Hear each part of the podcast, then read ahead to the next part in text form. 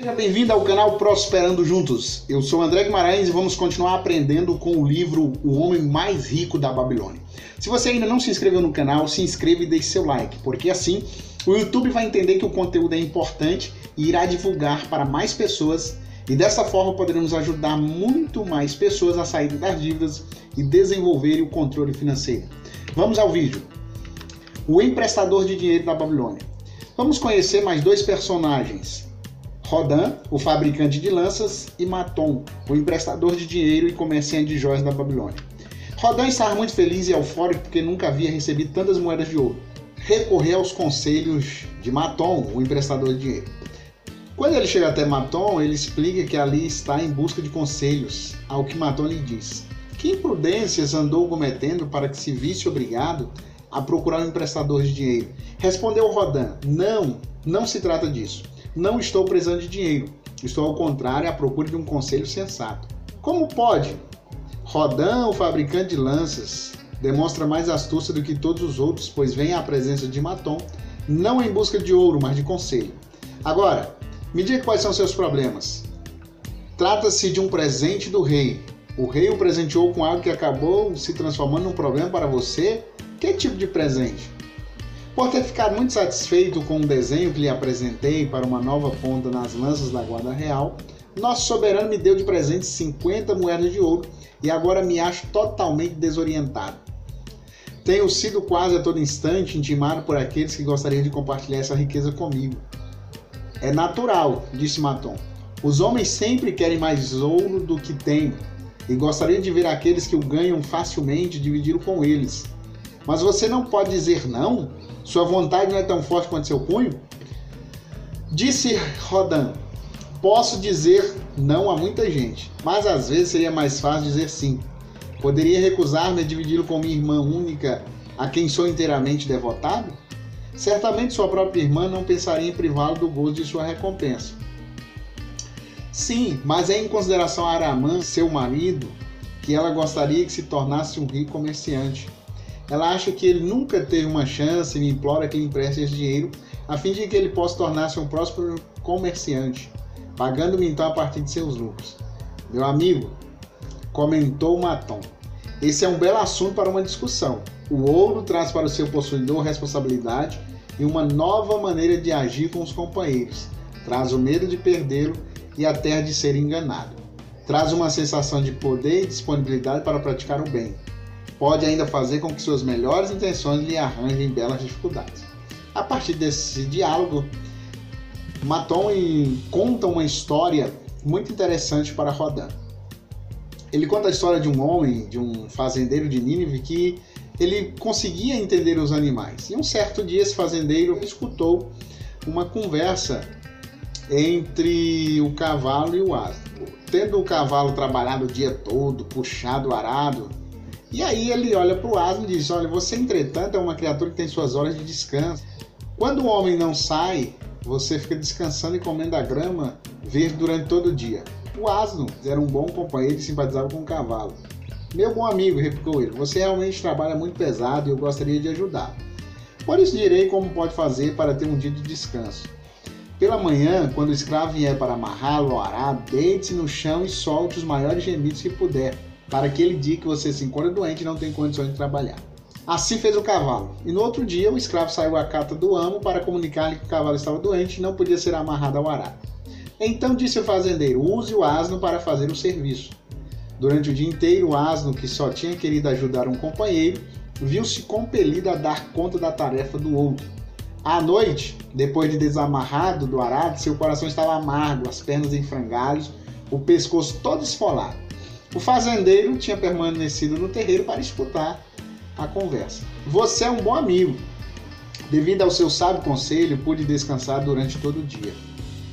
Enquanto eu, reclamou o asno, sou como toda essa gente de bom coração, que começa por ajudar um amigo e acaba sendo obrigado a fazer as tarefas dele.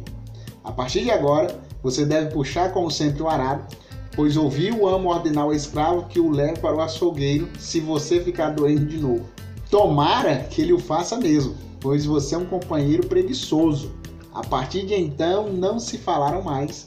Aquele episódio tendo acabado com a amizade dos dois. Maton pergunta para Rodan: Você saberia me dizer a moral dessa história, Rodan? Respondeu Rodan: É uma boa história, mas não percebo que moral pode haver.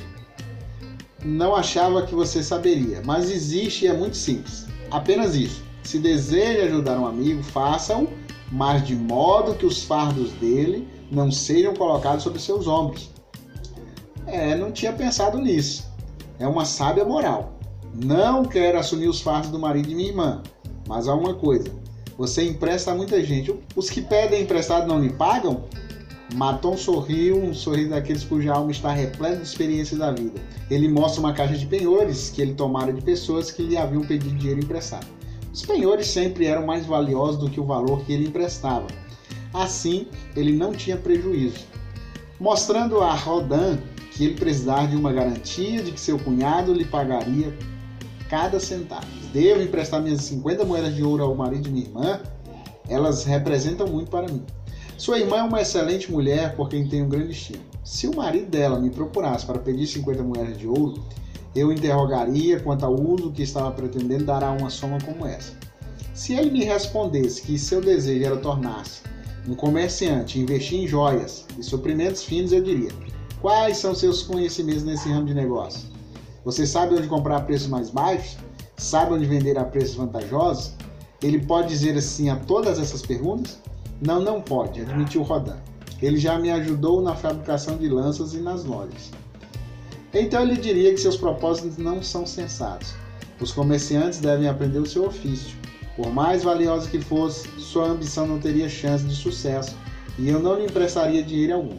Mas vamos supor que ele dissesse: sim, já ajudei muitos comerciantes. Sei como viajar a Esmirna e ali comprar a preços baixos os tapetes tecidos pelas donas de casa. Conheço igualmente muitos homens ricos na Babilônia dispostos a pagar bem por eles. Eu diria: seu propósito é sensato e sua ambição louvável. Ficarei feliz em lhe emprestar as 50 moedas de couro. Se você me der uma garantia equivalente ao valor do déficit. Digamos que ele contra-atacasse. Não tenho outra garantia senão minha condição de homem honesto e a palavra de que lhe pagarei bem pelo empréstimo. Eu seria obrigado a ponderar. Tenho em alta conta cada moeda de ouro se os salteadores roubassem essas moedas de ouro durante sua viagem a Esmirna, ou seus tapetes não estiver voltando, você então não terá qualquer possibilidade de reembolsar e meu ouro terá ido embora. O emprestador prudente deseja não o risco do empreendimento, mas a garantia de que vai ser reembolsado. É uma coisa boa socorrer os que estão em apuros, ajudar aqueles a quem o destino tem reservado contrariedades pesadas. Mas tudo isso deve ser propiciado com sensatez você com certeza ainda se recorda do asno da história. Em nosso desejo de ser úteis, podemos correr o risco de carregar os fardos que pertencem a outro. Há quantos anos trabalha como um fabricante de lanças? Três anos completos. Quanto guardou sem contar o presente do rei? Três moedas de ouro. Em cada ano trabalhado, você deixou de adquirir boas coisas para economizar de seus vencimentos uma moeda de ouro? É como está dizendo. Então poderia economizar em 50 anos de trabalho 50 moedas de ouro por sua abnegação? Seria realmente uma vida inteira de trabalho. Acha que sua irmã desejaria acabar com as economias de 50 anos de trabalho para que seu marido possa fazer uma tentativa na profissão de comerciante? Bem, nos termos que você está usando, não. Então vá até ela e diga-lhe: Trabalhei todos os dias, exceto os de descanso, durante três anos, da manhã à noite, recusando a mim mesmo muitas coisas que meu coração desejava. Minhas economias em ano de trabalho e renúncia não passam de uma moeda de ouro. Você é minha irmã favorita e eu gostaria que seu marido encontrasse algo que lhe trouxesse bastante prosperidade. Se ele submeter a mim um projeto que pareça sensato e cabível ao meu amigo Maton, então lhe emprestarei de bom grado minhas economias de um ano inteiro, para que ele possa ter uma oportunidade de provar que tem condições de ser bem sucedido. Faça isso, e se ele tiver dentro de si a alma dos exitosos nos negócios, não encontrará dificuldade em prová-lo. Se falhar, ficará devendo a você uma quantia que poderá pagar-lhe em pouco tempo. Assim, Maton conta suas experiências para Rodan, para que ele soubesse o que falar à sua irmã e o que fazer com seu ouro. No fim da conversa, Rodan entende que, primeiro, é preciso guardar aquilo que ele conquistou com segurança nas mãos de seu cunhado. Isso não aconteceria, haja vista que ele não tinha habilidade em guardar dinheiro. Segundo, ele deveria fazer com que o seu ouro pudesse lhe fazer ganhar mais dinheiro. Portanto, ele não deveria arriscar seu ouro em empreendimentos que lhe trouxessem muitos riscos. Terceiro, ele deveria associar-se a homens e empreendimentos cujo sucesso é estabelecido para que seu tesouro pudesse ganhar livremente com a perícia deles e ser guardado com segurança pela sabedoria e experiência deles. Eles então se despedem e Matom lhe mostra uma frase: É melhor uma pequena cautela do que um grande remorso. E agora? Emprestar ou não emprestar? Eis a questão. Pois bem, chegamos à 17 semana do desafio das 52 semanas e é dia de separar 17 reais. Se você está acompanhando o desafio, nós atingimos aí então 153 reais.